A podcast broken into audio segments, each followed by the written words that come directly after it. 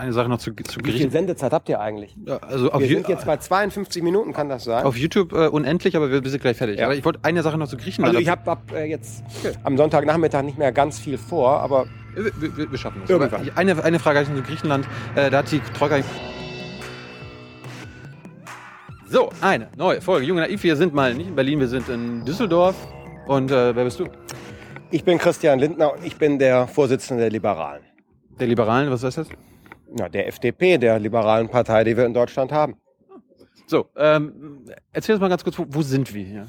Wir sind hier im Düsseldorfer Hafen. Ähm, hier ist das alte Hafenbecken und hier ist etwas Tolles passiert. In den letzten 15, 20 Jahren ist hier äh, viel getan worden, viel gebaut worden. Und äh, jetzt ist das hier eine äh, ganz, äh, auch für euch ja offensichtlich äh, interessante Szene mit spannender Architektur. Hier sind viele Unternehmen aus äh, dem, dem äh, Bereich der Medien beispielsweise, tolle Gastronomie. Also aus einer ähm, Ecke Düsseldorfs, die nicht attraktiv war, ist hier richtig was entstanden. Aber, äh, warte schon, immer so ein, so ein Mediending, äh, irgendwie, das sieht irgendwie nicht so danach aus. Naja, es war eben ein Hafen und im Hafen wird was getan? Äh, verfrachtet? irgendwie? So ist es. Und das hier sind die Reste davon. Ich finde ganz stilvoll und stimmungsvoll, dass das noch hier steht. Aber das passiert hier nicht mehr. Wie man sieht, hier kommen Leute hin, äh, wollen ähm, das Panorama hier erleben, äh, gut essen gehen und hier wird eben auch gearbeitet. Und ich finde toll, das ist eben Entwicklung. Hier hat es keinen Milieuschutz gegeben, wie teilweise in Berlin, wo es keine Entwicklung geben sollte, sondern hier hat man was draus gemacht. Und ich finde, äh, das spricht für sich hier. Das heißt, es, es war hier mal eine andere Wirtschaft zu Hause. Es war hier, war hier mal Urold Economy. Genau. Was ist das? Urold Economy Urold, ist. Urold Economy Uralt. ist hier gab's genau hier gab's äh, Schiffe hier ist Fracht umgeschlagen worden hier gab's teilweise Industrie und äh, da sich eine Gesellschaft verändert verändert sich dann auch ein solches Viertel aber die Stadt hat was draus gemacht sie hat äh, das nicht sich selbst überlassen sondern es gut entwickelt es fing an in den 80ern mit dem Landtag da hinten Anfang der 80er das war so der Beginn Ja. das war ein altes Hafenbecken und da ist äh, das Landesparlament hingesetzt worden. Und das war der Ausgangspunkt. Und dann kam das eine zum anderen. Ist das ein Bild vielleicht für Deutschland? Äh, wir sind ja auch immer noch angeblich so ein Industrieland. Äh, sind wir irgendwann auch nur noch Medien, Medienbaracke? Nein, das äh, können wir nicht wollen, denn die ähm, Realwirtschaft, die Industrie, wo etwas produziert wird, die äh, sichert natürlich Arbeitsplätze und Wohlstand. Äh, insofern äh, tun wir gut daran, dass wir die bewahren und nicht wie beispielsweise die Briten irgendwann nur noch äh, uns mit Finanzdienstleistungen beschäftigen wollen. Ist das so? Ich finde es gut, dass wir das nicht tun, dass wir uns äh, eben auch auf so einen produktiven Kern, mittelständische Unternehmen, Handwerk auch weiter konzentrieren möchten. Aber es ist in einer anderen Hinsicht ein Symbol, nämlich dass mit Entwicklung, dass mit äh, Wachstum, mit Veränderung eben auch was Positives verbunden ist und man nicht unser Land zu einem Freilichtmuseum machen darf, wo es keine Veränderung mehr gibt, wo äh, jede neue Nutzung von Flächen ängstlich beobachtet wird und man eigentlich nur noch konservieren will. Ich finde, sich in den Status quo zu verlieben, ist eigentlich ganz falsch, weil dann fällt man irgendwann zurück und das merkst du, das merke ich, das merken dann irgendwann alle auch ganz persönlich. Irgendwann, irgendwann ist dann also das Wachstum hier äh, ermattet und es ist zurückgegangen, es ist geschrumpft und irgendwann ist nur noch das übrig. Na, die, die Gesellschaft hat sich verändert, die Wirtschaft hat sich verändert. Es wollte auch nicht mehr jeder in der Schwerindustrie und im Hafen arbeiten. Es gibt neue Technologien und daraus äh, entsteht eben eine Veränderung. Und man kann die Veränderung begrüßen und gestalten oder man kann sie eben bekämpfen oder zumindest mit Angst auf sie reagieren. Und äh, ich bin Optimist. Ich glaube an Entwicklung. Ich glaube an deine, an die Kreativität derjenigen, die uns zuschauen, dass die äh, Freude daran haben, etwas in die Hand zu nehmen, ihr eigenes Leben aktiv zu führen. Und dafür brauchen sie gute Rahmenbedingungen und eine Politik, die diese Entwicklung und Veränderung zulässt. Ist jede Veränderung gut? Nicht jede ist gut, aber eben auch nicht jede ist schlecht. Und äh, die Aufgabe ist dafür zu sorgen, dass äh, die Entwicklung in die richtige Richtung äh, geht. Und das Beste, was man dafür tun kann, ist vernünftige Leitplanken äh, vorzugeben. Ich nenne mal eine. Natürlich hat äh, unsere Schöpfung, hat die Natur eine absolute Belastungsgrenze. Das ist eine Leitplanke, die man äh, nicht überschreiten darf. Natürlich ist unternehmerisches Engagement gut, wenn jemand ein neues Unternehmen gründen will, ein neues Produkt auf den Markt bringt. Aber äh, wenn jemand dieses Risiko eingeht, dann ist es auch nur richtig, dass sie oder er dafür haftet, wenn es nicht gut geht. Anders als wir das bei den Banken erlebt haben, wo dann äh, uns allen der äh, Schaden vor die Füße geworfen ist. Also das sind so Leitplanken, aber innerhalb dessen meine ich, äh, wissen die Menschen in der Summe, ja. im täglichen Miteinander besser, was sozial und effektiv ist als Politiker und Beamte am Schreibtisch. Aber du sagst jetzt irgendwie so Industrie, da gibt es Leitplanken. Äh, wir haben ja auch Industrie, zum Beispiel die Umwelt äh, ganz schön belastet. Irgendwie guckt die Braunkohle an und so weiter. Kannst du mal das als Beispiel nehmen, wo da Leitplanken gesetzt werden? Wird da gesagt, ja, da machen wir einfach, die müssen weniger, wie heißt das, imitieren oder sowas? Ja, genau, das ist so eine Leitplanke, die haben wir schon. Ist das eine, ist das eine wie sagt man, Regulierung, Regel, Gesetz? Ja, genau. Das ist der Rahmen, innerhalb dessen äh, man sich dann frei bewegen kann. Es kann ja keine absoluten Freiheiten geben, weil das führt zum Recht des Stärkeren. Es braucht einen starken Rahmen und innerhalb dieses Rahmens müssen die, die Menschen sich frei entfalten können. Und äh, jetzt speziell mit Blick auf die Ökologie oder auch die von dir angesprochene Braunkohle ist es so, dass wir ja Ziele haben für den Klimaschutz. Die gelten für ganz Europa. Und äh, gerade speziell jetzt bei der Verstromung von Kohle müssen also Rechte eingekauft werden, dass man Abgase äh, ins Klima äh, entlässt. Man muss also dafür bezahlen. Und das führt am Ende des Tages dazu, dass äh, es effizienter und effektiver ist, möglichst darauf zu verzichten. Warum kann man das nicht verbieten? Ist, ist das möglich, dass man sagt, äh, ihr, ihr verschmutzt das einfach nicht? Natürlich, man kann komplett alles verbieten. Nur äh, als Realist muss man, ja eben, als Realist muss man fragen, 40 Prozent unseres Stroms in Deutschland kommen heute aus Kernenergie und aus Kohle beides gleichzeitig ad hoc zu verbieten, auszusteigen, das wird schlicht nicht gelingen. Also brauchen wir eine Phase des Übergangs. Wir haben uns entschieden, Anfang des nächsten Jahrzehnts komplett auf die Kernenergie zu verzichten. Wir werden nicht gleichzeitig dafür äh, sorgen können, dass wir auf Kohle und Kernenergie verzichten, wenn wir auch bei schlechtem Wetter, wenn es äh, keinen Wind und keine Sonne gibt, wenn wir da auch weiter produzieren wollen, wenn wir da weiter ein stabiles Stromnetz haben wollen. Warum hat man sich gegen die Kernenergie entschieden, die ja eigentlich viel, viel sauberer ist als die Braunkohle. Das ist ein gesellschaftlicher Konsens, der getroffen worden ist. Und ähm, das ist jetzt nun äh, umzusetzen. Das ist ein nicht ganz einfacher Prozess für, für so eine Gesellschaft wie unsere, so ein, ein Industrieland. Aber man hat sich dafür entschieden. Man spricht auch manches. Da einen Auslöser? Oder? Ja, die Diskussion ist ja vor Jahrzehnten schon äh, geführt worden. Ähm, es gab in Deutschland und gibt in Deutschland keine Partei, die dauerhaft äh, Kernenergie wollte. Es gibt ja, auch nicht. Nein, keine Partei ja. wollte das. Es gab und äh, gab nur einen Dissens darüber, wie lange man braucht, um auf die Kernenergie zu verzichten. Das Ganze ist jetzt äh, beschleunigt worden. Das ist politischer Konsens in Deutschland. Auch wenn wir in der praktischen Umsetzung, das kann jeder auch von denen die äh, uns zusehen, an seiner eigenen Stromrechnung sehen, auch wenn äh, das eben nicht ohne weiteres, ohne Anpassungsprobleme jetzt zu vollziehen ist. Jetzt habe ich Freunde, die sagen, warum sind wir so schlau oder so doof, weil irgendwie die Franzosen, die Briten machen das nicht. Die haben eine äh, andere gesellschaftspolitische Entscheidung darüber getroffen und das muss man akzeptieren. Wir haben diese getroffen und jetzt würde ich die Grundsatzdebatte ungern nochmal aufmachen. Äh, das macht keinen Sinn. Sondern äh, viel besser ist doch jetzt einen Weg zu überlegen, wie wir diese gewünschte Energiewende rational und realistisch umsetzen. Und da haben wir ein echtes Problem. Deutschland ist da in so einer Art kollektiven Selbsthypnose. Wir glauben, wir könnten das alles so mal eben so mit leichter Hand machen. Das gelingt aber nicht. Die Stromnetze sind nicht hinreichend stabil. Es wird enorm teuer.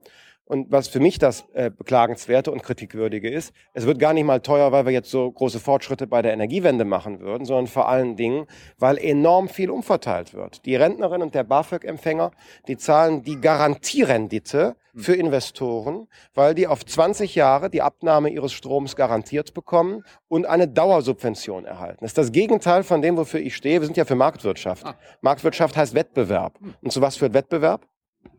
Geringere Preise? Genau, geringere Preise und bessere Qualität. Wenn es aber 20 Jahre garantierte Dauersubventionen gibt, dann muss ich mein Produkt nicht verbessern, ich muss nicht effizienter werden, ich muss den Preis nicht reduzieren, ich verdiene nur ordentliches Geld. Und das finde ich ist sozial nicht akzeptabel und führt die Energiewende auch in eine falsche Richtung. Deshalb ich meine, unser Erneuerbares Energiengesetz, diese Subventionsmaschine, das müssen wir aufheben. Mit marktwirtschaftlichen Instrumenten erreichen wir die Energiewende günstiger und weniger riskant. Also Kopf einschalten bei der Energiewende. Gab es denn vor der Energiewende, vor dem EEG Wettbewerb im Strommarkt?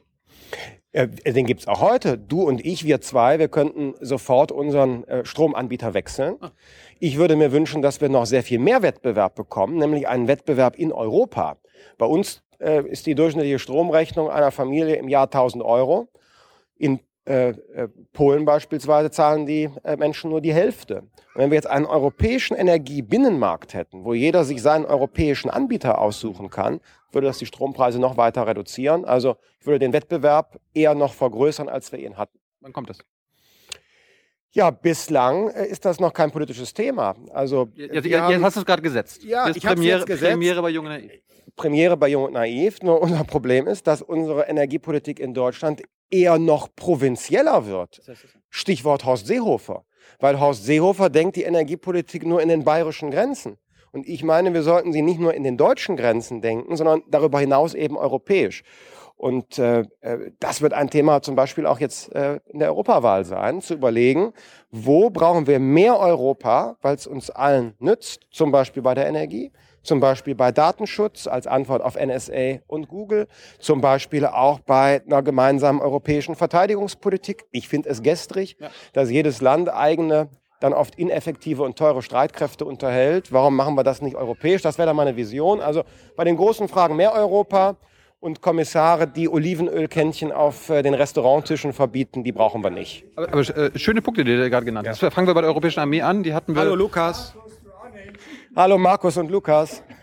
Du hast, hast einige Fans hier. Ja. Guten Tag. Fangen wir bei der Europäischen Armee ja. an. Da hatten wir, mit unserem Militärexperten äh, gesprochen, der hatte gesagt, das gibt die Überlegung, gibt es ja schon alles, aber das würde wahrscheinlich äh, seine Lebenszeit überdauern. Äh, warum ist das erstens eine gute Idee, äh, die, die Streitkräfte zusammenzubringen und warum, woran scheitert das?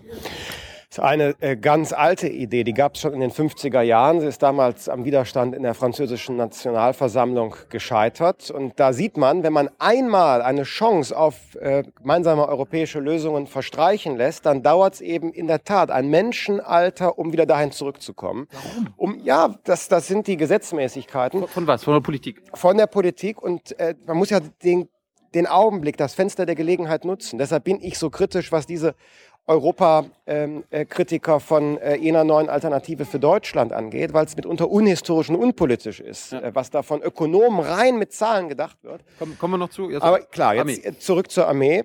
Ähm, also es braucht dafür ein Gelegenheitsfenster. Man muss an dem Thema arbeiten. Wenn es einmal gescheitert ist in den 50er Jahren, heißt das ja nicht, dass man es immer wieder neu aufrufen und diskutieren können muss, ja. weil es Sinn macht. Ja. Bestimmte Fähigkeiten der Streitkräfte hält jede Armee vor, obwohl das teuer ist und äh, sie gar nicht in der Weise genutzt werden können. Ein augenfälliges Beispiel ist vielleicht äh, die äh, Möglichkeit, Flugzeuge in der Luft zu betanken. Äh, das brauchen moderne Armeen. Ähm, aber wenn jede Armee für ihre paar Flugzeuge, im Vergleich zu den USA haben wir ja wenig, jede für ihre paar Flugzeuge eine, einen eigenen Lufttanker unterhält, ist das einfach wahnsinnig teuer. Würde man das gemeinsam machen, spart man Geld und das Ganze wird effektiver. Ähm, wie sieht das bei Geheimdiensten aus? Kannst du dir vorstellen, irgendwie europäische Geheimdienste, ein europäischer Geheimdienst? Denn, weil jetzt aktuell kann der, kann der Franzose den Deutschen überwachen, der Österreicher den Deutschen, der Deutsche den Briten. Ja, das Spannende ist ja nicht, du sagst kann, äh, sondern die tun ja. Also der erste Schritt für mich wäre mal, dass wir, wir sind ja alle Unionsbürger, wir haben die gleiche Staatsangehörigkeit in Europa.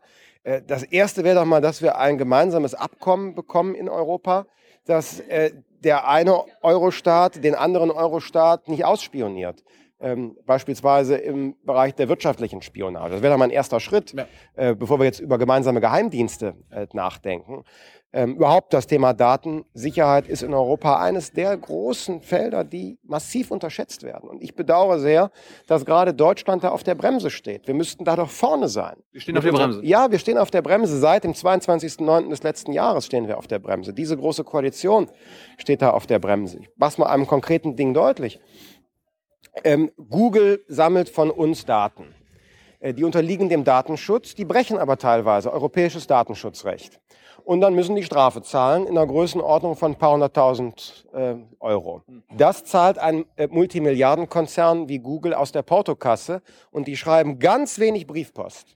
Aber die können sich trotzdem locker leisten, das aus der Portokasse zu finanzieren. Jetzt gab es die Idee, eine europäische Datenschutzgrundverordnung, sperriges Wort, ja. zu beschließen. Keine, du sollst ja keine Fremdwörter benutzen. Ja, äh, nur damit man es googeln ja. kann und ja. prüfen kann danach, ob ich die Wahrheit sage. Also Datenschutzgrundverordnung bitte äh, in eine Suchmaschine eingeben, vulgo googeln, um, um, das zu wissen, äh, um was es hier geht im Detail. Mhm. So, und Deutschland hat dann diese Verabschiedung dieses äh, Gesetzeswerks verzögert und Frau Merkel hat gesagt, nein, wir haben jetzt keine Zeit dafür, uns damit zu beschäftigen. Die hätte aber dazu geführt, dieses neue Recht, dass zum Beispiel Google mit fünf Prozent des Jahresumsatzes zur Rechenschaft gezogen werden könnte, wenn die gegen dein oder mein Datenschutz Grundrecht verstoßen. Das hätte wehgetan. Damit kann man so einen Konzern disziplinieren. Frau Merkel hat es verschoben. Warum? Die Politik hätte gegenwärtig keine Kapazität zu beraten. Ich finde, wenn es um unsere Grundrechte geht, dann können wir von der Politik das gleiche Tempo erwarten, das die Politik bewiesen hat, als es um die Rettung der Banken ging. Aber ihr wart doch, als die, diese Snowden-Affäre begonnen hat, äh, wart ihr auch noch in der Regierung. Warum? Eben drum. Und warum ist dann nach dem 22.09. noch eine Rolle rückwärts gemacht worden?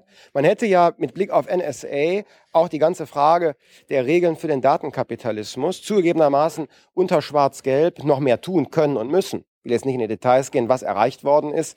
Regierungsbilanz brauchen wir jetzt Ziemlich nicht. Ziemlich wenig, habe ich gehört. Nee, es geht. Die Vorratsdatenspeicherung haben wir zumindest mal verhindert. Jetzt kommt die. Es gibt eine Stiftung Datenschutz. Du forderst mich herauf, äh, hm. heraus für die äh, äh Regierungsbilanz. Stiftung Datenschutz haben wir. Es gab als Reaktion auf die NSA eine Initiative, ähm, auf UN-Ebene das Recht auf Datenschutz, Privatheit in die Vertragsstaatenregelung aufzunehmen. Aber wie gesagt, Schnee von gestern, Regierungszeit ist vorbei. Nur, ja. dass Deutschland die Fäden nicht aufgegriffen hat und meinetwegen alles viel besser macht jetzt in einer neuen Regierung, sondern dass es eine Rolle zurückgibt und jetzt eine Regierung an der Macht ist, die trotz dieser großen Herausforderung der Digitalisierung aller Lebensbereiche weniger tut, das kann ich nicht verstehen. Das passt auch nicht in die Zeit. Ich habe jetzt gelernt, äh, wenn Politik etwas macht oder nicht macht, dann gibt es da Interessen. Also vielleicht hat da Frau Merkel irgendwelche Interessen, das nicht zu machen. Welche könnten das sein? Ich will nicht spekulieren äh, über Interessen. Ähm, offensichtlich ist jedenfalls, dass es ein anderes Verständnis von Grundrechten gibt. Ähm, bei den Konservativen gibt es ja die eine oder andere Stimme, die davon spricht, es gäbe so etwas wie ein super Grundrecht auf Sicherheit. Wie bitte? Ein super Grundrecht auf Sicherheit. So wird das da von manchen genannt. Gäbe es dieses super Grundrecht auf Sicherheit, könnte man alle anderen Grundrechte auf Freiheit, auf Privatheit, die könnte man mit dem einen Grundrecht aushebeln. Ich glaube deshalb nicht, dass es ein super Grundrecht auf Sicherheit gibt, mit dem der Staat unsere Freiheit in jeder Beziehung einschränken kann. Ich glaube, dass staatliches Handeln sich immer daran messen lassen muss, ob es deiner, meiner, unserer aller Freiheit dient. Du hast gerade die Vorratsdatenspeicherung angesprochen. Warum wart ihr dagegen und warum kommt ihr jetzt trotzdem? Ich halte es für unverhältnismäßig. Die Kommunikationsdaten, also äh, mit wem ich wann wo telefoniere, SMS schreibe, wo ich mich aufhalte, wir haben ja alle GPS äh, im Telefon, das zentral zu speichern. Äh, das bringt für die ähm, äh, Fahndung wenig bis nichts. Und vor allen Dingen sind damit enorme Risiken verbunden. Also Beispielsweise stelle ich mir vor, die Daten gelangen aufgrund von technischem Versagen oder krimineller Energie in falsche Hände. Dann kann man ja präzise sehen, kann man Persönlichkeitsprofile anlegen, ähm, mit wem ich kommuniziere und wo. Und das will ich nicht, denn wenn jemand äh, fürchten muss, dass äh, seine Kommunikation und, und sein privates Leben öffentlich wird, dann wird er sein Leben verändern. Er wird andere Entscheidungen treffen. Wenn er weiß, alles könnte öffentlich werden, ich werde beobachtet, dann ändert man sein Verhalten und ich finde, das ist eine Art, wie soll ich sagen, von Freiheitseinschränkung, die ich mir empfindlicher nicht vorstellen kann, weil es den Kern der Person betrifft. Ändert man das Verhalten eigentlich schon, wenn man glaubt, äh, beobachtet ja, zu werden? Ja, das ist ja quasi bei Vorratsdatenspeicherung weiß man ja nicht, ob das verwendet wird, aber, aber nur weil, weil es sein könnte. Wir können doch davon ausgehen, dass alles von uns auch jetzt schon gespeichert wird. Jetzt schon. Glaube ich. Also die CIA von, NSA also. von der NSA, aber auch von den großen Datensammlern. Der ehemalige äh, Google-Chef Erik Schmidt hat mal gesagt, wenn es Dinge gibt, von denen Sie nicht wollen, dass Sie alle erfahren, tun Sie sie nicht. Das ist Und Bullshit. Er, meinte nicht kriminelles Verhalten, sondern er meinte alles. Und das finde ich in der Tat inakzeptabel. Und deshalb brauchen wir da Regeln für die staatlichen und für die kommerziellen Datensammler. Die dürfen eben nicht alles dürfen, sondern die müssen sich auch orientieren an unserer Privatheit. Wir müssen Herr unserer Daten bleiben. Damit äh, wir entscheiden, gegenüber wem und wann wir gläsern werden wollen. Das mhm. kann nicht gegen den eigenen Willen passieren. Das ist eine der Kernherausforderungen der Politik in den nächsten Jahren, die Digitalisierung durch gutes Recht so zu gestalten, dass wir die, die den großen zivilisatorischen Fortschritt, der damit verbunden ist, für uns alle nutzen. Also keiner will verzichten äh, auf sein Telefon oder auf das Internet. Äh, der der äh, Schriftsteller und Lyriker Hans Magnus Enzensberger hat ja neulich mal gesagt, man soll das Handy wegschmeißen. Das halte ich für Unsinn. Also, finde ich doof. Ja, weil ich finde es nützlich mhm. und äh, hat auch viele Vorteile. Die NSA findet es auch. Ja, und deshalb brauchen wir Regeln, die dafür äh, Sorge tragen, dass man an diesem Fortschritt teilhat, ohne dass man gegen den eigenen Willen die komplette Privatheit einbüßt. Wie, wie, wie, wie hast du eigentlich, äh, du hast gerade NSA angesprochen, ist ja ein amerikanischer Geheimdienst. Äh, müssen wir da irgendwelche Konsequenzen ziehen mal? Ja. Irgendwie mal sagen, hier, äh, Faust auf den Tisch? So Weil, ist es wir wissen jetzt seit, seit einem guten Jahr, wir werden alle ausspioniert, Richtig. komplett. Und es passiert Und es, nichts. Es ist bisher nichts passiert. So ist es. Kann ich nicht verstehen. Und ich glaube, die Amerikaner verstehen es auch nicht. Ähm, die sind ja sehr unsentimental, was ihre Interessen angeht. Und äh, nach meinem Eindruck, Gesprächspartner da, äh, die verstehen nicht, dass wir äh, so zögerlich sind. Was könnte man konkret tun? Das Europäische Parlament hat auch so ja schon entschieden. Wir haben eine ganze Reihe von äh, Abkommen wo Europa Daten an die USA gibt. Also ein Flug über den Atlantik, die Daten werden in den USA gespeichert, Bankdaten werden automatisch ausgetauscht. Aber nicht andersrum? Ja, aber nicht andersrum. Nicht andersrum? Ja, wir, wir äh, halten die Daten in der Weise gar nicht vor, brauchen die, verwalten die gar nicht in der Weise. Und es gibt noch was weiteres. Ja. Wenn, wenn du bei einem deutschen Unternehmen etwas kaufst oder mit den Daten arbeitest oder denen deine Daten gibst und dieses Unternehmen gibt diese Daten an eine Filiale in den USA, die quasi bestätigt, ja, ja, wir halten uns an europäischen Datenschutz, dann ist das kein Problem. Das nennt man Safe Harbor Abkommen. Aber äh, glaubst du daran, ernsthaft, dass in den USA europäisches Datenschutzrecht beachtet wird? Ich glaube das nicht. Und deshalb sollte man diese Abkommen so lange außer Kraft setzen, bis man eine gemeinsame Verständigung mit den USA gefunden hat über das, äh, wie man äh, mit Daten in diesen Zeiten umgeht. Gilt das auch für dieses Freihandelsabkommen? Soll man auch sagen, wir, wir, man, darüber reden wir jetzt auch nicht, solange das. das, das nee, ich würde, ich, will, ich finde das Freihandelsabkommen gut. Das ist, davon profitieren wir, die USA auch. Äh, man müsste beides verbinden. Das würde ich den USA sagen. Wir wollen den Freihandel, aber äh, zum freien Handel gehört doch auch der Respekt beispielsweise vor geistigem Eigentum. In Deutschland haben wir jährlich einen Schaden von 50 Milliarden Euro durch Wirtschaftsspionage. Und äh, die NSA hat in ihrem Auftrag drinstehen, dass sie äh, sich auch um wirtschaftliche Belange kümmert. Ja, dann kann man doch nicht parallel einfach zur Tagesordnung übergehen und sagen, naja, wir verhandeln Freihandel, ohne auch über Datensicherheit zu sprechen. Steht man muss bei, verbunden werden. Steht das bei den Deutschgeheimdiensten auch drin? Nein. Macht Wirtschaftsspionage? Nein. Nein. Nein.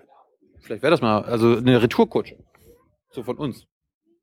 Es heißt zwar jung und naiv, aber äh, das glaube ich nicht, dass du es ernst meinst. Äh, apropos Freihandelsabkommen, äh, ich hatte, wir hatten letzte Folge gerade darüber gemacht, äh, da meinte Harald Schumann, es gibt ja praktisch schon Freihandel. Warum muss es da jetzt noch ein extra Freihandelsabkommen geben? Naja, es gibt schon immer noch unterschiedliche äh, ähm, äh, Standards. Also äh, ein triviales Beispiel ist, es gibt einen Standard für eine Steckdose. Ähm, und äh, wenn das einheitlich ist, dann ist natürlich der Austausch von Waren äh, viel einfacher. Ein triviales Beispiel, um es nur zu erklären. Ja. Und es gibt auch andere Einschränkungen äh, des Handels. Und äh, das brauchen wir nicht. Das ist ein äh, großer Fortschritt für Handel, auch für äh, den Austausch von Waren und Dienstleistungen, wenn es da äh, geringere Hürden gibt. Das ist eben der größte Binnenmarkt, den wir haben. Aber heißt geringere Hürden jetzt also bei diesen Standards? Nein, das heißt es nicht. es, heißt, also es heißt, nein, es heißt nicht, dass ökologische Standards eingeschränkt werden. Also, der also deutsche, gemacht werden. Nein, der deutsche und der europäische Gesetzgeber, die müssen das Heft des Handels natürlich in der Hand behalten. Ja. Freihandelsabkommen kann nicht eine Art, wie soll ich sagen, eine Hintertür sein, um äh, demokratisch legitimiertes Recht in Europa auszuhebeln. Äh, das beabsichtigt auch keiner. Das halte ich für üble Nachrede mit Blick auf dieses Freihandelsabkommen. Aber, aber Standards, äh, es wird immer davon gesprochen, dass Standards gesenkt oder angepasst werden, aber nach unten äh, sollten die nicht nach oben es geht, angepasst werden? Es geht aber hier wirklich nicht beispielsweise um unsere Klimaschutzfragen, sondern es geht eher um die Fragen von Handel und Warenaustausch. Das andere halte ich, wie gesagt, für üble Nachrede. Ähm, und die, dieses Freihandelsabkommen, da sollen irgendwie, meinte der Harald Schumann, diese Wer Schieds ist Harald Schumann? vom Tagesspiegel, der hat uns Ah, ja. das. Thema erklärt. Ja. Und er hat irgendwie, er meinte, was Kontroverses ist, diese, diese Schiedsgerichte. Äh, Ja, in der Tat, das ist ein Problem. Kannst, du, kannst du das kurz erklären? Ja, bei den Schiedsgerichten halte ich äh, äh, ist auch für notwendig, dass man genau hinschaut.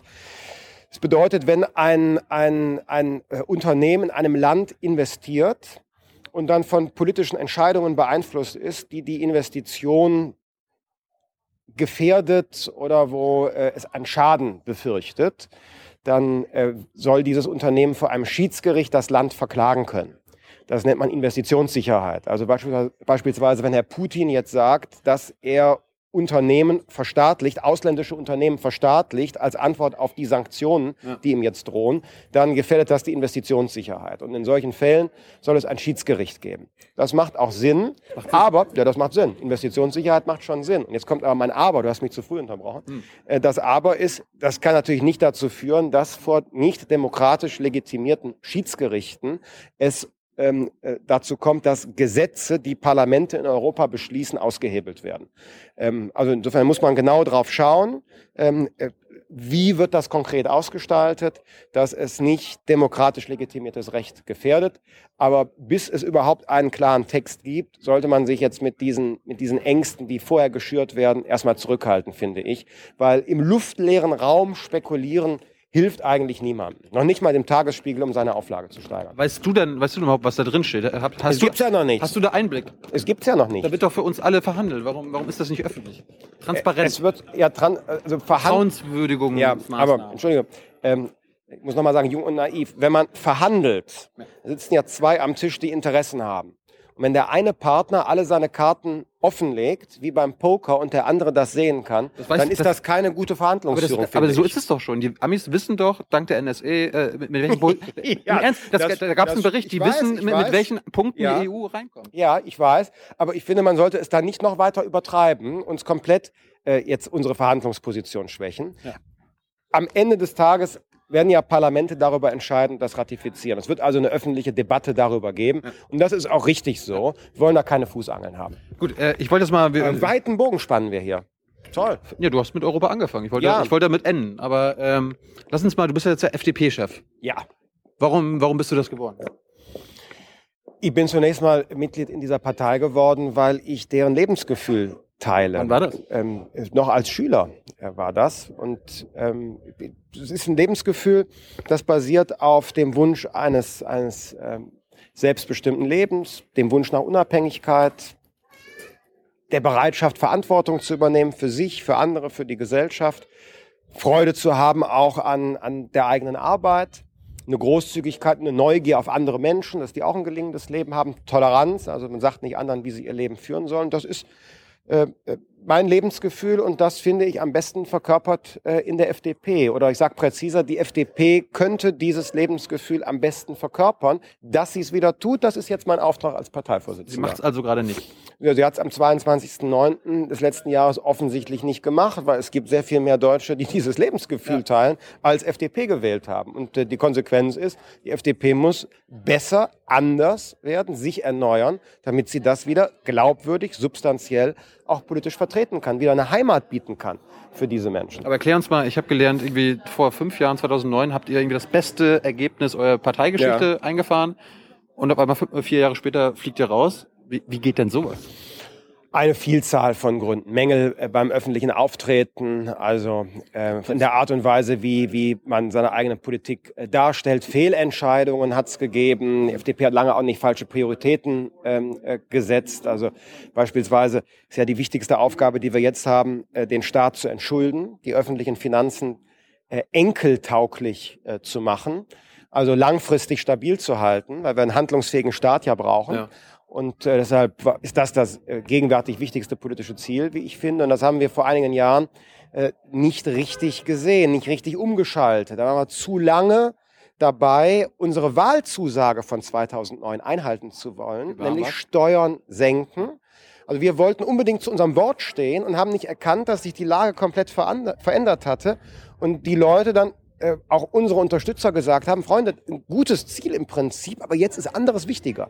Und das nicht erkannt zu haben, nimmt natürlich Seriosität und nicht, so weiter. Habt ihr nicht gemerkt, dass Finanzkrise war und die Europa äh, Feuer, Feuer gebrannt, also es hat gebrannt? Es ist ja auch nicht so eine ganz äh, triviale Entscheidung zu sagen, du hast ein Wahlziel ausgegeben, du hast ein Wort gegeben, für ein bestimmtes Projekt dich einzusetzen und dann zu sagen, nein, also äh, wir erkennen, die Lage verändert sich. Das ist nicht ganz einfach. Ich glaube, wir hätten doch es couragierter machen müssen. Ja. Ähm, aber wir haben dann umgesteuert und haben ja auch dann genau dieses Ziel erreicht, nämlich die öffentlichen Haushalte stabiler zu machen. Das ist, glaube ich, der größte Erfolg gewesen zwischen 2009 und 2013. Wie bedauerlich und schade, dass die Große Koalition dann nicht weitermacht sondern äh, jetzt wieder dazu übergeht, äh, den Wohlstand zu verfrühstücken, den ähm, die nächste Generation, die mittlere Generation noch gar nicht erarbeitet hat. Also wieder unsolide zu wirtschaften. Bist du so einer, der sagt, wir dürfen den Kindern keinen Schuldenberg hinterlassen? Ja, so denke ich das. Und Deutschland hat gegenwärtig noch rechtswidrig hohe Schulden. Es gibt ja sowas wie einen Maastricht-Vertrag. Den haben wir geschlossen damals, als die Währungsunion gegründet worden ist. Und da steht drin, dass Deutschland gemessen an seiner Wirtschaftsstärke 80, äh, 60 Prozent Schulden haben darf. Mindestens und wir sind oder maximal? Maximal 60 Prozent Schulden und wir sind bei 80. Und solange Deutschland noch rechtswidrig hohe Schulden hat, und das bedeutet ja, dass, dass Belastungen auch für die jüngere und mittlere Generation sind, die das irgendwann mal abtragen müssen. Solange das so ist, muss die Politik sich doch darauf konzentrieren, diese Belastungssituation zu reduzieren. Denn wir werden weniger, wir Deutsche. Dieses Jahr 2014 hat die höchste Zahl von 50. Geburtstagen. Und das ist nichts anderes als ein Zeichen, wie deutlich der demografische Wandel voranschreitet. Und die Zeit müssen wir nutzen, äh, um unser Land eben enkeltauglich zu machen. Sozialversicherungen wie die Rente, aber eben auch die öffentlichen Haushalte dauerhaft zu stabilisieren. Bist du denn so ein Anhänger des, wie heißt das Prinzip schwäbische Hausfrau? Ja, also. Also nicht mehr ausgeben, als man hat. Ich, ich finde, das hat sich irgendwie als Lebensweisheit bewährt, oder? Ja, ich habe gelernt irgendwie von, wer war das? Gesine Schwan meinte, das ist total Unsinn. Aha. Weil, äh, Wie erklärt sie das denn? Ja, äh, das, das macht schon zwar Sinn, wenn, wenn, wenn, wenn sie von Tag zu Tag lebt, aber ab und zu, wenn eine Familie mal ein Haus baut, dann müssen sie auch verschulden. Und äh, äh, ein Haus über die, Jahr, über die Jahre und Jahre und Jahre wird ja dann am Ende, man, man hat ja dann auch Wert. Ja, wenn man, wenn man investieren würde, könnte man dem Gedanken näher treten. Aber, aber Investitionen aber, sind doch auch Schulden. Ja, aber äh, eine, wir kommen jetzt äh, sehr tief in, in Detailfragen der, ähm, des öffentlichen äh, Finanzwesens, aber wir, wir, gerne. Haben, wir, wir, haben schon, wir haben schon, die, die Zuschauer kennen, Investi kennen das. Gerne. Das Investition gut. Wenn es eine Investition ist, kann man ja auch die Lasten für ähm, beispielsweise ein Bauvorhaben zwischen den Generationen fair verteilen. Da hätte Frau Schwan recht. Nur unser Problem ist, dass wir gegenwärtig schon bis über die Halskrause in Deutschland verschuldet sind. Noch höher verschuldet, als es in den Haushalten des Staates steht, weil ja die ganzen Anwartschaften aus der Rente, die bezahlt werden müssen, nicht wie bei einer Bilanz aufgenommen sind, sondern das muss eben dann irgendwann kommen, aber es wird nirgendwo aufgeschrieben. Das heißt, diese, dieses Rechenmodell, ja, lasst uns jetzt einfach gute Schulden machen für Investitionen, würde dann funktionieren, wenn wir nicht schon einen riesen Schuldenberg hätten. Den haben wir aber. Mal ganz nebenbei gesagt, die Große Koalition investiert eben nicht. Hm. Die geben bis 2017 23 Milliarden Euro mehr aus und davon sind nur 1,8 Milliarden zusätzliche Investitionen. Also es ist nichts anderes als Konsum in der Gegenwart. Pillepalle. Hat nichts zu tun mit Zukunftsinvestitionen. Wann weiß ich denn, wann Schuldenberg zu hoch ist bei einem Staat? Äh, dann, wenn er äh, so viele Zinsen zahlen muss, dass er äh, seine öffentlichen Haushalte nicht mehr so aufstellen kann, dass sie eher für die Zukunft ähm, den Schwerpunkt setzen, sondern dass er nur für Gegenwart und äh, Vergangenheit zahlen muss. Ja, äh, ich frage mich immer, zum Beispiel bei Japan, die haben irgendwie 200 Prozent Staatsverschuldung. So ist es. Der, da muss der IWF nicht eingreifen. Jetzt Ukraine hat 40 Prozent Staatsverschuldung, da muss auf einmal der IWF äh, reingehen. Wie, wie, warum ist das so? Naja, weil bestimmte Staaten sich am Kapitalmarkt kein neues Geld mehr holen können, weil niemand diesem Staat vertraut, dass er die Schulden zurückzahlt. Aber dabei, Der Staat dabei, druckt ja kein Geld, sondern die Frage ist ja, wo legst du dein Geld an? Angenommen mal, du willst für dein Alter vorsorgen, vertraust nicht nur der Rente, sondern sagst so, ich spare was an. Wo legst du es an? Legst du es an bei einem Staat, wo du das Gefühl hast, na ja, das ist aber unsicher, ob die es zurückzahlen können? Oder legst du es bei einem Staat an, wo du sagst, na ja, ich glaube, die werden zurückzahlen zahlen können, weil die ihre wirtschaftlichen Probleme lösen, weil die solide wirtschaften. Du wirst es mit Sicherheit äh, eher da machen, wo du das Gefühl hast, da kriege ich was zurück, oder? Das ist das Problem. Gibt's, ich habe irgendwann mal von meinem Wirtschaftsexperten gehört, äh, irgendwie das Wort Mündelsicherheit. Das gibt's nicht mehr. Gibt's das nicht mehr? Nein. Warum nicht? Weil ich äh, nach der Eurokrise äh, nicht glaube, dass irgendeine Staatsanleihe mündelsicher ist. Mündelsicher heißt, man legt für einen anderen, also ein Mündel, der das nicht mündig selbst machen kann, das Geld an. So hat man früher mal die Staatsanleihe gesehen. Das glaube ich nicht mehr. Ähm, ein Grund übrigens, warum unsere Kapitalmärkte immer noch nicht richtig funktionieren, ist, dass von der Fiktion der Einbildung, die Staatsanleihe sei total sicher, die Politik immer noch ausgeht. Wenn also eine Bank Anleihen von Griechenland in ihre Bilanz aufnimmt, muss sie dafür keine Absicherung vornehmen. Er muss sie kein Haftungskapital hinterlegen, weil man davon ausgeht, das sei sicher. Wie, also wenn, wenn angenommen Staatsanleihe Griechenland kostet 100 Euro, dann kann ich, kann die Bank äh, oder wer auch immer Die nimmt das einfach für 100 Euro äh, Schulden machen, ohne 1 Euro zu haben. Etwas vereinfacht gesagt, aber genau so ist es. Und das halte ich für einen äh, unglaublichen, immer noch unglaublichen Skandal, dass das nicht gelöst Das ist wird. der Mega-Leverage. Ja, genau, das ist Mega Leverage und deshalb wäre eine ganz wichtige Konsequenz aus der, aus der Schuldenkrise in Europa, dass Staatsanleihen in den Bilanzen der Banken jetzt auch äh, abgesichert werden müssen. So wie bei anderen Risiken die Bank ja auch Absicherungen vornehmen muss, Ja. weil uns das sonst wieder in die Krise zurückführen könnte. Dann sagen irgendwann wieder die Banken, na ja, die Staatsanleihen waren ja doch nicht risikolos, wie die Politik uns gesagt hat. Und äh, jetzt äh, steht die Bank kurz vor dem Kollaps. Und jetzt bitte Steuerzahler, helft uns wieder. Das darf es aber ja nicht mehr geben. Und ein äh, wichtiger Schritt wäre, dass endlich die Politik, ich frage mich, was macht die Große Koalition in der Frage, endlich die Politik dafür sorgt, dass die Staatsanleihe mit einem Risiko auch betrachtet wird. Äh, Das würde nämlich diese fatale Verbindung von, von Staaten und Banken reduzieren. Wir haben ja keine Krise der Marktwirtschaft, Hm. sondern wir haben eine Krise, weil Staat und Banken so eng zusammengewachsen sind, dass das ja so etwas ist wie, ja, der Herausgeber des Handelsblatt hat das mal Bastardökonomie genannt. Das ist nicht Staat, es ist nicht privat, es ist so eine Bastardökonomie, wenn eine Bank so groß werden kann, dass der Staat sie retten muss. Und davon müssen wir weg. Das ist diese Systemrelevanz. Das ist die Systemrelevanz, too big to fail. Und das kann es nicht sein. Denn also in der Marktwirtschaft, so wie ich sie verstehe, wie ich sie auch vertrete, ähm, da gibt es klare Regeln. Aber ein Einzelner darf nie so mächtig werden, dass sein Scheitern das gesamte System, damit den Staat, dich und mich, uns alle gefährdet, uns in Mithaftung nimmt. Sondern jeder muss eben für sich selber haften. Wir haben bei NSE äh, gemerkt, das ist immer noch so. Bei den Banken ist es auch immer noch so. Und Es wird, es wird an den Datenmärkten sogar noch schlimmer. Da haben wir ja ein Unternehmen, ich habe nichts gegen Google, ja, tolles Unternehmen, aber trotzdem muss man sich das seitens der Politik genau ansehen. mal Sponsor. also Wenn ein, ja, ich will, will denen auch nichts Böses, tolles Unternehmen und sehr innovativ, nutze ich selber auch, alles toll, aber wenn ein Unternehmen 97 Prozent Marktanteil hat, dann muss ich als Liberaler doch fragen, hat das nicht viel zu viel Macht? Kann das nicht Außenseiterkonkurrenz, die Marktbedingungen diktieren? Weiß ich, was die mit den Daten machen? Wie kommen eigentlich die Anzeigen da neben meine Suchergebnisse? Welcher Algorithmus ist das? Und so wie wir an den Finanzmärkten Regeln brauchen, quasi äh, Bankenaufsicht, so brauchen wir an den Datenmärkten auch Aufsicht, quasi Datenaufsicht. Warum, also bist du dafür, dass die Algorithmen zum Beispiel offengelegt werden? Äh, Die technischen Fragen müssen äh, Praktiker, äh, Experten miteinander debattieren. Hm. Algorithmen offenlegen wird ein Problem sein, weil dort, weil dort ist ja das, das Geschäftsgeheimnis. Ja, das ist ja die, die Intelligenz des Unternehmens. Es wird also schlecht möglich sein zu sagen, jeder Algorithmus muss veröffentlicht werden. Aber, aber, aber wenn du zur Bank gehst und einen äh, Vertrag vorgelegt bekommst, dann, dann weißt du doch auch, was da alles drinsteht und wie, Ja. wie, wie das alles berechnet Ja. wird und so weiter. Warum, Die allgemeinen Geschäftsbedingungen. warum bei, gibt's das bei Google nicht? Also so berechnen wir jetzt dein Google-Dingsbums.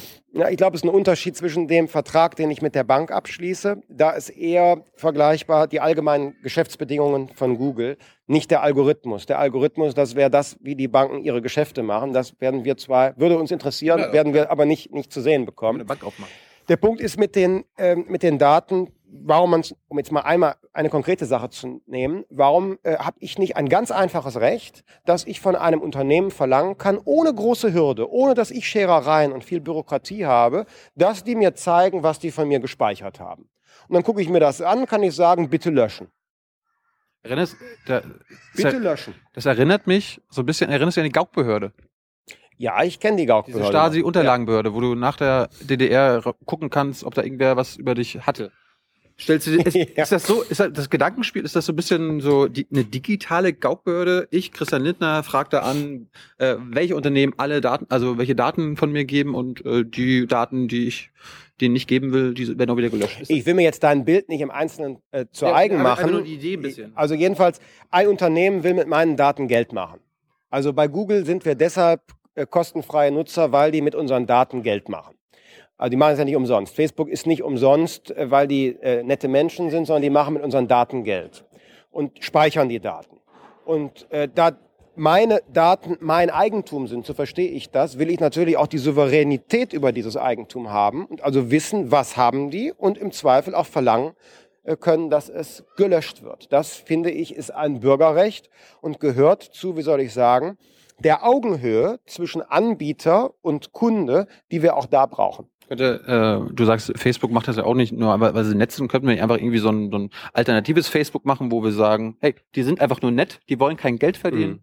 Mhm. Da so, glaube ich nicht dran. Da glaube ich nicht dran. Ich glaube nicht, dass man irgendwie so staatlich, genossenschaftlich ähm, so quasi ein, ein äh, äh, privates äh, äh, Google äh, aufmachen kann. Im Zweifel wird der kommerzielle Anbieter besser sein. Ich glaube also nicht an Verstaatlichung. Ähm, das ist ein Konzept, das gescheitert ist, äh, schon in anderen Gesellschaften. Privatisierung auch? Mein Modell ist ein anderes. Mein Modell ist, privat wird es angeboten, aber der Staat gibt die Regeln vor. Ja. Das ist mein Verständnis auch von Liberalismus. Der Liberalismus macht den Rahmen, innerhalb dessen bewegen die Leute sich frei. Aber keiner darf Macht über den anderen haben illegitime Macht über den anderen haben. Da braucht es den Rechtsstaat, der dafür sorgt, mit klaren Regeln, als Schiedsrichter, nicht als Mitspieler. Ja. Dein, dein, dein Genossenschafts-Google, da wäre der Staat am Ende irgendwie der Mitspieler. Den will ich nicht. Ich, ich will den Kopf, ja, ich darf ja auch mal eine Metapher ja. verwenden. Okay. Ich will den Staat als Schiedsrichter haben. Der schießt nicht aufs Tor, aber der pfeift das Spiel notfalls ab. Das heißt, der schießt nicht aufs Tor, das heißt keine Staatsunternehmen. Keine kein staatliches Google, kein staatliches Facebook, kein Genossenschaftsmodell. Ich glaube nicht daran, dass das ankommt. Keine Deutsche Bahn. Weil die, weil die Leute, weil die Leute, weil die Leute sich im Zweifel dann für das entscheiden, was besser ist. Aber äh, hast du doch keine Deutsche Bahn? Ist auch ein Staatsunternehmen. Das gehört, gehört dem Staat, hat eine private Rechtsform, ähm, kann sich äh, jeder mit beschäftigen, äh, wie es ihn überzeugt oder nicht. Deine Meinung?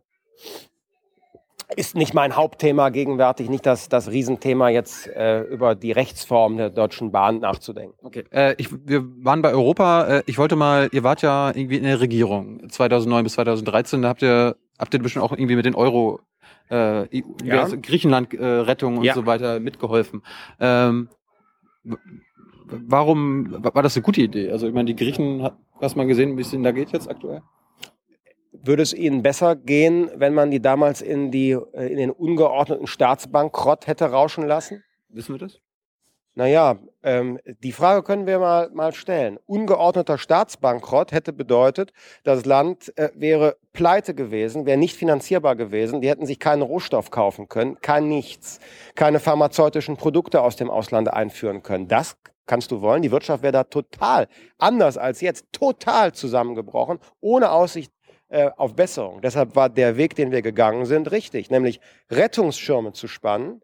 Und unterhalb der Rettungsschirme haben die Staaten, äh, sicherlich mit Garantien, die wir als Deutsche geben, haben die die Chance, äh, ihre Wirtschaft in Ordnung zu bringen und äh, dafür zu sorgen, dass sie wieder solide wirtschaften. Bestimmte Länder, ich denke jetzt etwa an, an Irland und Spanien, haben die Rettungsschirme ja schon wieder verlassen.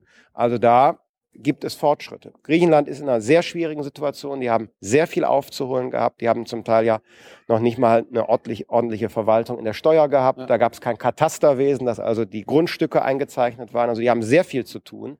Aber äh, ein Stück Solidarität mit denen zu üben, das habe ich schon äh, als für richtig erachtet und tue das unverändert. Aber natürlich nur gegen neue Solidität. Also die müssen schon was tun. Aber wenn ein Land sich bemüht, besser zu werden, die Griechen wollen jetzt in diesem Frühjahr wieder äh, solide werden, so solide, dass sie wieder bei privaten Anleihen, ähm, also zum Beispiel bei dir, äh, aufnehmen wollen. So solide ja. trauen die sich zu, wieder zu wirtschaften. Das sind ja schon gewisse Fortschritte. Und äh, insofern hat sich der Weg im Prinzip bewährt. Du hast gerade diese Reform angesprochen. Von wem wurden diese Reformen den Griechen vorgeschlagen? Die Griechen haben äh, seitdem mehrere Wahlen gehabt und haben in ihren Parlamenten diese Gesetze umgesetzt. Aber hatte die Troika da nichts irgendwas mit zu tun gehabt? Ja, die Troika, die äh, eine ganz schwierige Lage hat. Sie muss nämlich vermitteln zwischen denen, die jetzt solidarisch sind und den anderen, die natürlich auf den Pfad der haushaltspolitischen Solidität zurückkehren müssen. Das ist eine ganz schwierige Aufgabe, denn bei uns äh, sagen viele, na ja, also wir wollen jetzt ja nicht kein, kein Geld, keine Garantien den Griechen geben. Und dort ist ein Land, das sich verändern und reformieren muss. Das ist eine schwierige Aufgabe. Aber wer, wer hat diese Troika eingesetzt? Sind das gewählte Menschen? Also äh, du sagst ja auch mal Demokrat, Demokratie, Rechtsstaat. Wo ist das rechtsstaatlich geregelt, dass die Troika? Das ist äh, eine Art Schiedsrichter. Die Troika ist eingesetzt, also die Europäische Kommission aber, die Europäische aber, Zentralbank. Aber, die, Troika, die, Troika hat doch Vorschläge gemacht. Schiedsrichter sagt doch nicht, schieß doch mal äh, in die Ecke oder schieß doch mal in die Ecke. Der Schiedsrichter guckt einfach nur auf die Spielregeln. Der, der Schiedsrichter sagt in dem Fall, die Regeln des Spiels sind, mehr als drei Prozent Schulden im Jahr neu und mehr als 60 Prozent absolut dürft ihr nicht machen. Ihr seid aber weit davon entfernt, das einzuhalten. Und dann wird diskutiert, was ist zu tun, damit dieses Land wieder solide wirtschaften kann, damit es in unserem Wirtschaftsraum äh, auch weiter ein Mitglied sein kann, was die Griechen ja wollen. Mhm. Die Griechen äh, haben niemals gefordert, aus dem Euro auszutreten, weil sie nämlich diese Währung, die ja sehr stabil ist, was die Preisentwicklung angeht, weil sie diese Währung behalten wollen. Wenn man die Währung behalten will, muss man sich an die Regeln anpassen. Man muss also zur Solidität zurückfinden. Leider, leider hat es in Griechenland, zuvor auch bei Berlusconi in Italien, eine Politik gegeben, die anders als in Deutschland, wir sind ja nicht vom kranken Mann Europas, wie man früher sagte, zu ähm, einem, einem sehr stabilen Land geworden, äh, einfach so, äh, dass es vom Himmel gefallen wäre. Wir haben ja hart daran gearbeitet. Diese Länder, Silvio Berlusconi, nenne ich jetzt mal, um nicht nur über Griechenland zu sprechen, die haben über Jahre, teilweise über Jahrzehnte Realitäten nicht erkannt und sind einen Weg gegangen, der vielleicht kurzfristig populär war, aber heute zahlen die jungen Menschen, die äh, keine leichte ähm, keine leichten Wege haben, zum Beispiel äh, in den Beruf oder zu einer Ausbildung, die zahlen jetzt den Preis für die jahrzehntelang falsche Politik in ihren Ländern. Aber Realität ist das eine, also Realität verschleiert. Äh, ich habe auch gelernt, welche irgendwelche Invest Investmentbank Goldman Sachs hat bei Griechenland mitgeholfen, dass wir äh, diese Bilanzen, dass das, dass die EU das nicht merkt oder so weiter. Kann sowas angehen? Gibt es das in Deutschland auch? Ich finde, das ist ein Skandal, dass Griechenland unter falschen Voraussetzungen seinerzeit in die europäische Währungsunion aufgenommen worden ist. Da sind Zahlen getürkt worden. Griechenland ist seit Anfang der 1980er Jahre Mitglied der EU. Ich frage mich, warum niemand gemerkt hat, dass die keine Steuerverwaltung haben, dass es da Korruption gab, dass da noch nicht mal die Grundstücke eingetragen äh, worden sind. Da frage ich mich, wie konnte das passieren?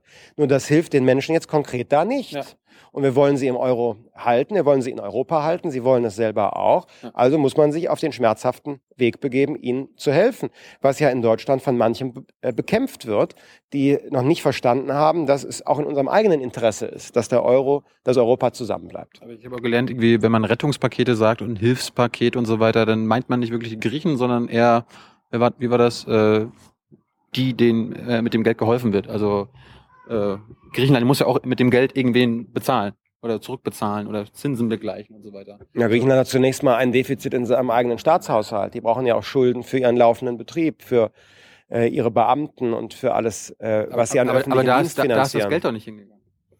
Ja, die haben gegenwärtig einen Haushalt, der Schulden braucht, um Beamte und äh, öffentliche Leistungen zu finanzieren. Und äh, du willst auf einen anderen Zusammenhang hinaus, mhm. nämlich auf den Zusammenhang, dass natürlich, wir kommen wieder zu den Staatsanleihen, mancher Staat, ähm, manche Bank eben diese Anleihen in der Bilanz hat. Und ähm, wenn man Griechenland... Pech für die Bank, oder? Im Prinzip ja. Im Prinzip ja. Also Risiko hier. So ist es. So, so ist es. Im Prinzip ja. Aber die Banken durften nicht, die durften das nicht verlieren. Es geht nicht um die Banken. Erinnerst du dich an das Jahr 2008? Den Zusammenbruch, Finanzkrise. Zusammenbruch der Lehman Bank. Ja. Was hat die in Deutschland für Auswirkungen gehabt? Das auch IHK oder sowas? Irgendeine IKB oder so? Die Auswirkung war, in Deutschland ging unsere wirtschaftliche Leistung um sieben Prozent runter. Und viele hunderttausend Arbeitsplätze waren in Deutschland in Gefahr wegen einer einzelnen Bank in den USA. Ja. Wegen einer einzelnen Bank. Ja. Und jetzt mag man sich mal vorstellen, was wäre passiert, wenn man Griechenland in den Unge ein ganzes Land in den ungeordneten Staatsbankrott geschickt hätte im April 2010. Kann man das vergleichen? Bank ja. Lehman und Griechenland? Kann man nicht ganz vergleichen, weil die Auswirkungen, hätte man das bei Griechenland gemacht, wären enorm viel größer gewesen als bei Lehman. Das ist meine Behauptung. Ja. Enorm viel größer. Ja. Und insofern äh, ist es etwa, etwa sehr zugespitzt zu sagen, man, man habe die Banken geschützt. Äh, sondern wir haben zunächst mal dafür gesorgt, dass nicht alles wie bei einem Dominoeffekt zusammengebrochen ist. Der entscheidende Punkt ist aber jetzt immer nach vorne schauen. Wie geht es jetzt weiter? Ja. Und ähm, ich glaube, was wir ähm, nicht zulassen dürfen, ist, dass äh, es wieder zu einer Vergemeinschaftung der Schulden kommt, dass also diese, dieses Zusammenwirken von Staaten und Banken weiter fortgesetzt Eurobonds wird. oder sowas? Zum Beispiel durch Eurobonds und anderes mehr. Auch die Bankenunion, die jetzt kommt in Europa, die die Große Koalition mitmacht, sehe ich sehr kritisch weil der Sparer und Steuerzahler in Deutschland für das Geschäftsgebaren einer Bank in einem anderen Land haften äh, könnte. Ist das so? Ja, das, am Ende des Tages dieser, dieser Haftungsfolgen steht das. Und das finde ich deshalb fatal, weil in doppelter Hinsicht das Verantwortungsprinzip durchbrochen wird. Erstens die Verantwortung des Gläubigers oder Eigentümers der Bank für sein Institut und zweitens die Verantwortung eines Staats für seine privaten Banken. Also in doppelter Hinsicht wird das Verantwortungsprinzip durchbrochen. Wir haben eben gesagt, eigentlich bräuchten wir mehr Verantwortung, also mehr gerade stehen für ja. Entscheidungen. Und ähm, also dazu darf es eigentlich nicht kommen. Und der andere Weg, der immer noch vorgeschlagen wird von äh, beispielsweise dieser äh, neuen Formation AfD, wir machen da gar nichts mehr, ziehen uns da komplett zurück, lassen den Euro auseinanderfallen. Das hielte ich auch für falsch. Nicht nur unhistorisch, weil wir dann, wir sprachen eben über die verpasste Gelegenheit europäische Verteidigungspolitik, weil wir dann Jahrzehnte zurückfallen würden, was die europäische Einigungsbewegung angeht. Dann wird es auch nicht mehr so eben Binnenmarkt geben. Dann schotten sich alle ab wieder, ist meine Befürchtung. Sondern weil es auch ökonomisch unklug ist. Denn dann hätten wir eben jene Turbulenzen wieder, Stichwort ähm, äh, Lehman-Konstellation aus 2008, die wir gerade zu überwinden glaubten. Eine Sache noch zu, zu Wie viel Sendezeit habt ihr eigentlich? Ja, also wir sind jetzt bei 52 Minuten, kann das sein? Auf YouTube äh, unendlich, aber wir, sind gleich fertig. Ja. Aber ich wollte eine Sache noch zu Griechenland. Also ich habe ab äh, jetzt okay. am Sonntagnachmittag nicht mehr ganz viel vor, aber wir, wir, wir schaffen das. Irgendwann. Eine, eine Frage habe ich noch zu Griechenland. Äh, da hat die Troika irgendwie durchgesetzt, äh, also mittlerweile, wenn du ein Jahr lang arbeitslos bist, dann bekommst du gar nichts mehr vom Staat. Äh, ist das, ist das auch eine deutsche Vorstellung? Äh, hat, könnte die FDP sich damit ein, anfreuen, wenn irgendwie ein, äh, ein Arbeitsloser ein Jahr lang keinen Job hat, äh, dass er gar nichts mehr bekommt, anstatt Hartz IV? Die Frage hast du nicht ernst gemeint, die beantworte ich nicht. Ich weiß nicht, aber äh, die Troika hat das ja durchgesetzt, oder nicht? Also äh, da, bin, da, muss ja irgendwer äh, also, Interessen haben. Du hast mich gefragt, äh, allen Ernstes, äh, ob das die Meinung der FDP sei, unabhängig jetzt von Griechenland und der Troika. Was hast du für ein Bild von der FDP? Völlig klischeehaft, natürlich nicht. Ich, ich, ich wollte wissen, aber ja. das hättet ihr ja verhindern können. Also ihr wart ja in der Regierung. ich rede nicht über Griechenland, ich bin auch nicht der Sprecher der Troika. Wenn du dich mit der Frage beschäftigen möchtest, dann frag bitte die SPD und unseren Bundesfinanzminister. Vielleicht kannst du uns eine Verbindung geben zu Troika. Die, die wollen nämlich nicht mit. Nein, frag, nein, mit Öffentlichkeit. Aber mit frag, Öffentlichkeit doch, frag doch einfach mal die SPD. Die haben ja im letzten Bundestagswahlkampf über diese Fragen intensiv gesprochen. Mhm. Und dann sollen sie doch jetzt mal öffentlich erklären, was sie ähm, dazu meinen und was man da tun soll. Ich kann jedenfalls nur sagen, äh, Deutschland ist sehr solidarisch. Aber Solidität ist erforderlich in diesen Ländern. Es kann auf Dauer nicht so sein, dass ein Land glaubt, sich nur über Kredite zu finanzieren. Die Märkte haben irgendwann gesagt, die Märkte sind du und ich, unsere Altersversorgung. Wir haben gesagt, wir alle sind der Markt. Das, daran glaube ich nicht mehr, dass das gelingt. Wir sind jetzt eingetreten, die stärkeren Länder in Europa, um da einen Rettungsschirm zu spannen. Irgendwann muss der Rettungsschirm auch wieder eingeklappt werden. Das kann nicht auf Dauer so sein. Und die Voraussetzung dafür ist, dass diese Länder eben ihre Reformaufgaben nach Vorbild der Agenda 2010 umsetzen. Und die einzelne Maßnahme muss im Land beraten werden. Das ist Frage des griechischen Parlaments. Ich halte nichts von den Verschwörungstheorien, die Troika oktroyiert. Im griechischen Parlament wird entschieden. Und für diese Maßnahmen hat es dort immer demokratisch legitimierte Mehrheiten gegeben. Aber warum kann das Europäische Parlament nicht sagen, äh, wir legitimieren diese Troika? Das wäre doch. Das kann ich dir sagen, warum ich da strikt dagegen bin. Das oh. ist nämlich eine Forderung von Konservativen, sogar äh, den CDU-Schwesterparteien und den Sozialdemokraten in Europa. Und da bin ich strikt gegen, das weil es im Euro das, das Europäische Parlament über unser Geld entscheidet. Ja. Darum geht's ja. ja. Es geht ja um den europäischen Rettungsschirm ESM da haben wir, die Länder, die einzahlen gewissermaßen, die Troika beauftragt, ähm, in unserem Sinne die Gelder so zu verwalten, dass diese Situation überwunden werden kann. Wenn das Europäische Parlament entscheidet, dann gibt es plötzlich eine Mehrheit der Empfängerländer über die Geberländer von Geld. Und das kann nicht sein über unseren öffentlichen Haushalt, über unsere Gelder, die Risiken, die wir eingehen. Da muss der Deutsche Bundestag, das ist auch ein Parlament, das muss da entscheiden. Und das darf nicht von anderen, die ganz andere Interessen haben, dann erfolgen. Aber, aber wäre das nicht gut für äh, einen, einen europäischen Bürger, äh, der von diesen Maßnahmen betroffen ist, zu wissen, äh, dass, es, dass einer seiner Repräsentanten entweder dafür oder dagegen gestimmt hat. So war es ja jetzt, ist es ja heutzutage, wird ja über den Kopf hinweg entschieden. Nein, in Deutschland und in den anderen Parlamenten, die äh, in den europäischen Rettungsschirm einzahlen, da ähm, oder äh, Garantien geben, da entscheiden die nationalen Parlamente. Es war übrigens ein ausdrückliches Anliegen, äh, als wir noch im Bundestag und in der Bundesregierung vertreten waren, dass das so ist. Mhm. Keine Rettungsmaßnahme, kein neues Paket kann einfach nur von der Bundesregierung beschlossen werden. Es muss immer der Deutsche Bundestag, also die Vertreterinnen und Vertreter des deutschen Volkes, zustimmen. Und das ist richtig so und so muss es bleiben. Das kann nicht von anderen entschieden werden. Das sind nämlich sonst Verträge zu Lasten Dritter. Und das wollen wir privat nicht. Das kann aber auch zwischen Staaten nicht sinnvoll sein, Verträge zu Lasten Dritter abzuschließen. Wenn andere darüber entscheiden, was du zahlen sollst, kann das kein gutes Ende nehmen. So, und jetzt zum Abschluss äh, stehen, ich wollte zwei Wahlen ansprechen. Einmal Europawahl. Habt ihr da, habt ihr, habt ihr irgendwelche Hunde im Rennen? Bitte, was haben wir im Rennen? Ja, habt ihr da irgendwelche Pferde, wo du sagst, äh, da wollen wir, da wollen wir gewinnen oder? Äh, ja, wir haben mit Alexander Graf Lambsdorff einen äh, starken Spitzenkandidaten und wir haben ja über die Themen jetzt sehr intensiv gesprochen. Es geht um solide Finanzen in Europa und es geht um ein Europa, das bei den großen wichtigen Fragen stark ist, handlungsfähig ist, aber bitte weniger Alltagsbürokratie. Dafür brauchen wir Europa nun wirklich nicht. Und äh, es darf auch kein Tabu sein, bestimmte Zuständigkeiten aus Brüssel wieder zurück in, in die nationale Hand zu holen. Also beispielsweise hat man mal eine europäische Landwirtschaftspolitik beschlossen, als die Ernährung auf dem Kontinent in Frage stand oder als äh, die, die Butterberge und Milchseen bekämpft werden mussten. Äh, darüber sind sie aber jetzt hinweg. Und deshalb kann man da möglicherweise diese ganzen Subventionen und äh, all das, was damit verbunden ist, reduzieren. Brauchen wir nicht mehr. Äh, guter Punkt. Ein, ein, die, das wollte ich noch sagen. Irgendwie, du meinst europäische Finanzen und so weiter. Kannst du dir vorstellen, dass es irgendwie so ein, also jedenfalls Euro, Euro-Staaten, kann man nicht sagen, so einen europäischen Haushalt gibt? Also da brauchen wir halt nicht, wie war das jetzt, 17 verschiedene, wo Deutschland 80 Prozent hat. Die Spanier so und so viel, die Griechen so und so viel. Warum sagt man nicht, wir machen das alles zusammen? Köln und Düsseldorf, wir sind gerade in Düsseldorf, haben auch keinen gemeinsamen Haushalt, weil die Bürgerinnen und Bürger von Düsseldorf und die von Köln möglichst viel Einfluss haben sollen auf die Entscheidungen vor Ort und darauf, wie ihr Geld, denn es wird ja treuhänderisch verwaltet, das Geld der mhm. Steuerzahler von der Politik, wie das verwendet werden soll. Und je größer die Einheiten werden und je größer die Haushalte werden und je abstrakter das alles wird und je weiter weg das von den Bürgern entschieden wird, desto unwohler fühle ich mich. Also ich habe äh, am liebsten Entscheidungen, die möglichst nah bei uns allen getroffen werden, möglichst transparent und nicht immer weiter nach oben weggehen. Aber die Amis schaffen das doch auch. Die haben auch 50 Staaten.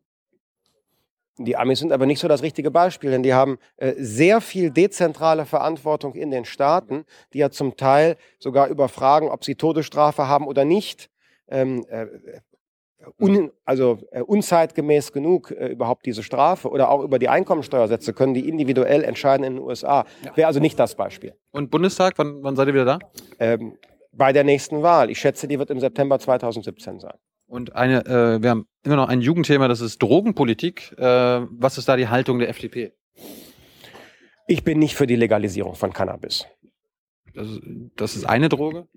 Ja, ich bin erst recht nicht, ich bin erst, bin erst, bin erst recht nicht für die Legalisierung härterer äh, Drogen. Und also als Entkriminalisierung? Ja, also ich, ich sehe da keinen großen Handlungsbedarf. Äh, auch nach den Staffeln von Breaking Bad, muss ich sagen, bin ich in dem Urteil eher noch bestätigt du worden. Vor, du hast mir vorweggenommen, den, den Schlussjoke. Ja? ja Wie wäre der denn gewesen? Nee, jetzt, jetzt, jetzt ist er weg. Aber, Tut mir leid. Aber jetzt, jetzt, bist, du, jetzt bist du dann äh, Jesse Pinkman oder eher der Walter White? Bist du, bist du der, der Wissenschaftler, der äh, in, der, in seiner Partei Experimente macht oder bist du eher so wie äh, Jesse, der so sagt, wir machen das jetzt? Also ich fühle mich eher so, äh, ich fühle fühl mich eher so ähm, wie in der dritten Staffel von Borgen. Als äh, eine Partei, ja, oh, ähm, Defizit, als eine Partei ähm, sich erneuern, beziehungsweise hier sogar neu gegründet werden muss, manche Schwierigkeit hat, aber dann doch sehr gut wieder ins Parlament kommt. Also für mich ist im Augenblick Borgen näher als Breaking Bad. Kennst du House of Cards? Kenne ich auch, ja. Erste Staffel. Und? Das ja, gute Unterhaltung. Bin ein großer Kevin Spacey-Fan. Und äh, ein Vorbild? Also, also, Nein. aber ist, ist, ist, ist, ist das, ist das diese, diese, diese Nein, nein. Taktiererei, also dieses, dieses politische äh, Messerstechen? So äh, ist so. Äh, funktioniert sowas? nee, so ist Politik nicht. Nur in Amerika. Also ich glaube auch, dass amerikanische äh, Kongressabgeordnete ähm, äh, nicht Mörder sind. Stimmt. Jetzt hast du aber gespoilert. Was habe ich? Ja, wieso? Na gut, erste Staffel. Erste Staffel, wir warten ja auf die zweite. Ich bedanke mich ganz herzlich. Das war Danke toll. Wir auch. haben eine, guck mal, jetzt hast du eine Stunde. Genau eine Eine Stunde. Stunde. Wer schaut sich das an? Eine Stunde. Äh, die ich, allermeisten. da, ich dachte, bei YouTube sei eigentlich eine Regel, es sollte möglichst kurz sein und nicht eine Stunde. Nein, YouTube, äh, die, denen interessiert diese Klickzahlen nicht mehr, die interessiert, wie lange die Leute dranbleiben. Und Ah, okay. Bei uns, Weil dann die Werbung besser geschaltet werden kann, oder was? Ah, ja, Und bei okay. uns anscheinend äh, im Schnitt 50 bis 60 Prozent bleiben bis zum Schluss dran. Ja, tue ich dir den Gefallen, wenn wir noch eine Stunde dranhängen. Können wir, ja, können wir in einem Jahr mal machen. Äh, Okay. Ich bedanke mich. Hast du alle Fragen aufgebraucht? Wir- wir sind durch. Okay.